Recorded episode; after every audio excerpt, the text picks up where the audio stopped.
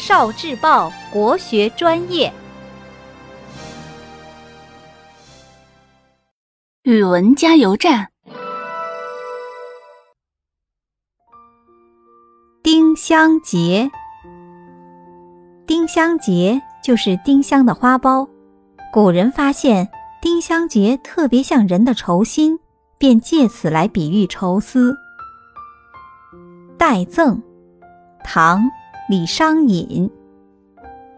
楼上黄昏欲忘休，玉梯横绝月中钩。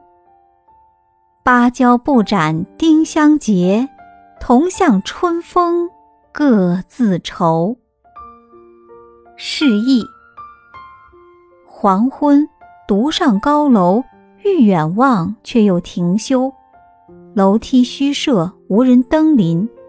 天上一弯新月如钩，芭蕉叶没有展开，丁香也含苞未放，它们同时向着春风，各自忧愁。赏析：诗歌以女子的口吻写她不能与心上人相会的愁绪。黄昏、新月、芭蕉、丁香等景物衬托了女子的愁思。情景交融，芭蕉和丁香各自愁苦，比喻二人离别的愁思，意境优美，韵味无穷。摊破浣溪沙，五代，李璟。手卷珍珠上玉钩，衣前春恨锁重楼。风里落花谁是主？思悠悠，青鸟不传云外信，丁香空结雨中愁。回首绿波三楚暮，接天流。示意：卷起珍珠编织的帘，挂上帘钩，站在高楼上远望，我仍然愁绪深重。落花随风飘荡。谁才是它的主人？我的忧思绵绵不尽。信使不曾捎来远方行人的音讯，雨中的丁香空结忧愁。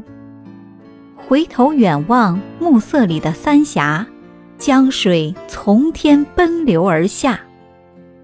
赏析：诗的上片写风把凋零的花朵吹得四处飞扬，无处归宿。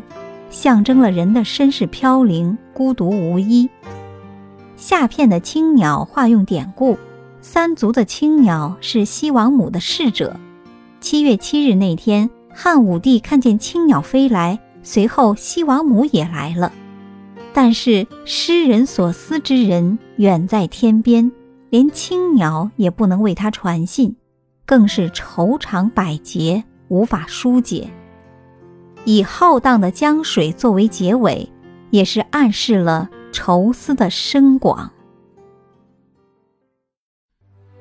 聆听国学经典，汲取文化精髓，关注今生一九四九，伴您决胜大语文。